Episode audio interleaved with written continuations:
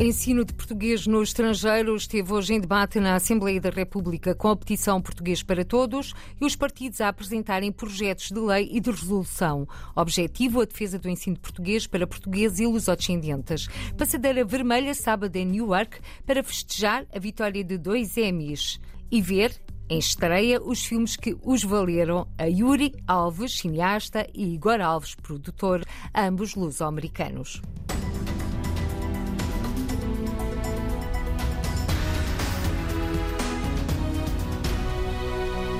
Ensino de português no estrangeiro subiu hoje a plenário petição de Pedro Rupio e outros. Português para todos, pelo direito das nossas crianças e jovens a um ensino de português no estrangeiro de qualidade e gratuito. Quatro projetos de lei do Bloco de Esquerda, Chega, PCP e PAN, todos defendem o fim da propina no ensino de português no estrangeiro e manuais escolares gratuitos. Foram cinco os projetos de resolução apresentados do Chega, Livre, PAN, Iniciativa Liberal e PS, denominador comum a defesa do ensino de português no estrangeiro para portugueses e lusodescendentes. A reportagem com a jornalista Ana Isabel Costa. Todos os partidos estão de acordo que é importante reforçar o ensino do português no estrangeiro.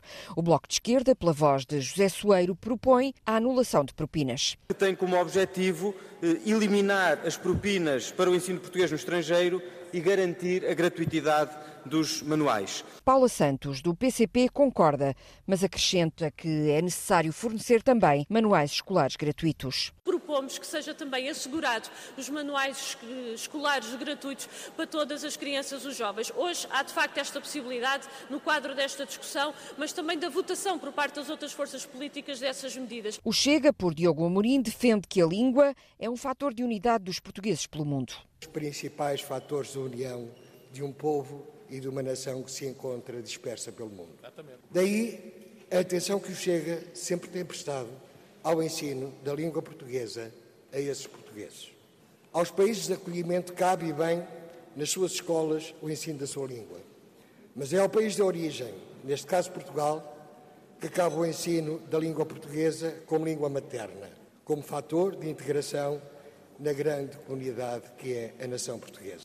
Já Inês Sousa Real do PAN lembra que é um direito consagrado na Constituição. Ensino de português no estrangeiro eh, é de facto da maior relevância, seja pelos laços que se mantêm, seja pelo direito que assiste aos nossos concidadãos. Nunca é demais lembrar que, por força da Constituição, estamos a falar de um direito fundamental das crianças e jovens portuguesas e lusodescendentes que sejam residentes no estrangeiro, mas também de um dever do Estado proporcionar o acesso à sua língua. Rui Tavares, do LIVRE, diz que o consenso em torno do tema devia servir para resolver o problema da diminuição de alunos. O número de projetos de lei, projetos de resolução que foram arrastados a esta petição e os discursos que até agora foram feitos demonstram claramente que há um empenho conjunto, um afeto conjunto nos temas que têm a ver com a língua portuguesa e com a língua portuguesa junto de portugueses e de lusodescendentes na diáspora. E é legítimo que as pessoas se perguntem se há um tal consenso, porque é que temos um problema grande para resolver em termos de alunos que diminuem, em termos de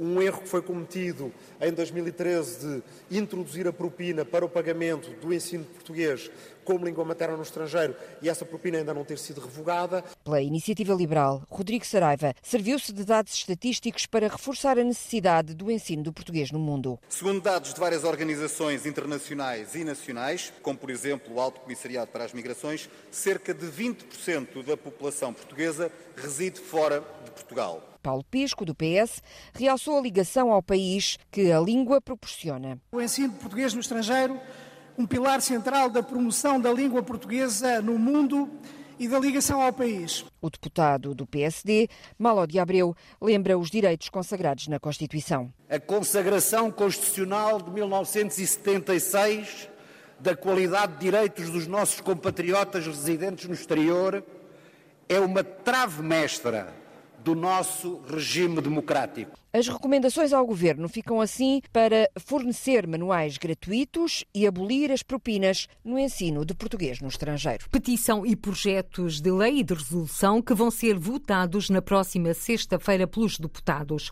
Pedro Rupio, conselheiro das comunidades portuguesas e primeiro subscritor da petição Português para Todos, seguiu o plenário à distância e destaca na RDP Internacional a posição do PST, que pela primeira vez defende o fim da propina do ensino de português no estrangeiro e lamento o entendimento que o Partido Socialista faz da petição, quando diz que a propina e a tutela não são os problemas do ensino de português no estrangeiro. Em primeiro lugar, lamento que o deputado Paulo Pisco do PS não tenha lido ou percebido a petição porque está bem claro, bem explicado na petição que nós valorizamos o, o português como língua estrangeira, achamos bem que seja ensinado assim também, mas que esse investimento não seja feito em detrimento do ensino do português para filhos de imigrantes. E é isso que está na, nas reivindicações da petição. Isso é uma coisa que me parece importante. De facto, há eh, sete dos oito partidos no Parlamento que uh, estão claramente a favor das diferentes reivindicações da petição, o que é extremamente positivo. Foi uma boa surpresa ter visto que o PSD também está a favor da revogação da propina. É a primeira vez que o faz publicamente. Portanto, agora falta mesmo convencer o partido que tem a maioria absoluta para que esta questão também possa ser eh, resolvida a prazo. Pedro Rupio, conselheiro das comunidades portuguesas e primeiro subscritor da petição Português para Todos.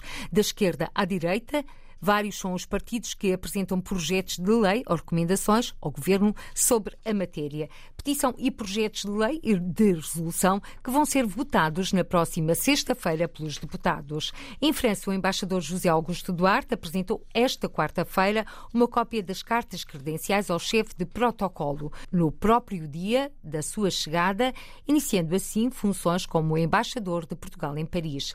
A breve cerimónia teve lugar na Embaixada de Portugal em França, onde o diplomata pôde passar em revista os objetivos estratégicos da sua missão em França, bem como discutir vários temas da atualidade bilateral e internacional. José Augusto Duarte substitui no cargo Jorge Torres Pereira, que recentemente disse adeus à carreira diplomática.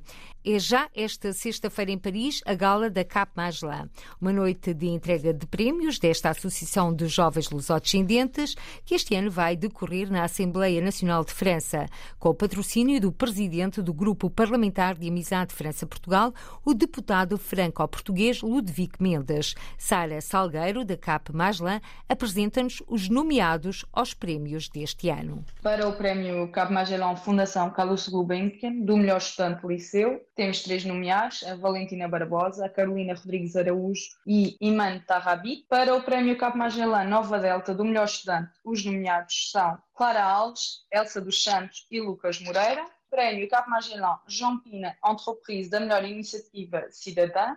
Temos então a Associação Passerelle France-Brésil Solidarité Lusophone, um projeto de solidariedade na luta contra o analfabetismo eletrónico, Associação Dona Beatriz num projeto de construção de uma oficina coberta para crianças, Vagabondia, um projeto de criação de uma Catrel eco-responsável para o troféu Catrel 2023, Prémio Cabo Magellan Fidelidade para o melhor jovem empresário, os nomeados Steve Dubois, Rafael Lopes Nogueira e Joana Pereira, Prémio Cabo Magellan Império para o melhor projeto associativo, com a Associação Portuguesa de Folclore Juvenil de Paris, que tem um projeto de aulas de cavaquinho, temos o Casal Branco, um projeto de criação um ecolugar nas Moriscas e ainda a Associação Les du Fado, projeto workshop de fado para adultos e crianças. Temos ainda o prémio Cabo Magellan Vila Mora Trace Talk para a melhor revelação musical artística com Andreia, uma franco-cabo-verdiana, Franz Tuga, um jovem luso-descendente que tem se tornado um hino da tendência franco-portuguesa no TikTok, e o Dan Tibério, que é um compositor, músico e cantor luso-descendente.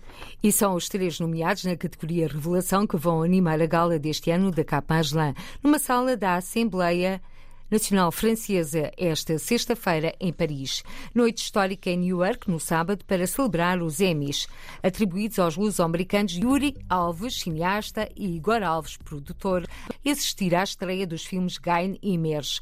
Uma iniciativa gratuita para todos no Teatro Cityplex em New York, convida Igor Lopes. Todo mundo está convidado. Vai ser uma mostra em que vai ser até livre ao público. No, no museu tem estreia do Emerge, que foi premiado com esse Emmy, e também o Grind, em que o Yuri foi premiado com um prémio de, de edição e ainda pelo Emerge uh, Part 3. E depois também vamos ter uma cerimónia pequena a celebrar uh, os Emmys e vai ser uma festa, esperamos. Vai ser muito giro ver o pessoal que trabalhou nesses projetos, verem o filme numa tela grande, ver no telefone não dá o mesmo gozo do que ver num ecrã grande e numa sala de espetáculo. Não, não há comparação e tentamos fazer então esse evento, não só para o público, mas também como um agradecimento a todo o pessoal que nos ajuda. E quero, para terminar, dizer um muito obrigado porque isto é um percurso de grupo, de equipa e de família. E então 3 de dezembro é mais um ponto alto, esperamos nós, na nossa jornada. A Dream Play Films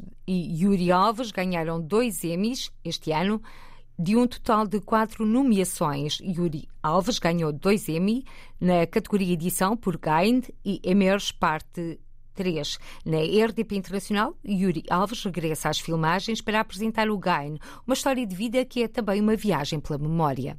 O filme acaba por ser como se fosse uma memória. Ele, durante o filme inteiro, ele está, está preso, que ele foi preso na vida real. E, aliás, acabámos por filmar exatamente na mesma prisão onde ele tinha sido preso. Foi uma coincidência uma, muito estranha, mas que, obviamente, trouxe uma certa energia no dia das filmagens. Tu estás a uhum. explorar a vida dessa pessoa. Eles viveram isso. Então, há sempre uma forma assim mais sensível de, de lidar com as pessoas que estão em, em frente da, da câmara. Mas este Robert Wilma tem uma personalidade tão grande que é muito carismático. Então, o filme é contado como se fosse uma memória e durante esta memória vamos vendo vários momentos da vida dele. Ele era imigrante, refugiado, o sonho americano dele é seduzido, de certa forma, pela vida de crime e isso faz que ele acabe para a prisão. Durante este momento da prisão, ele começa a desenvolver esta paixão de fitness Yuri Alves explica ainda que o Emerge é uma trilogia de um concerto da Orquestra Sinfónica de New Jersey, uma viagem musical sem fronteiras em tempo de pandemia.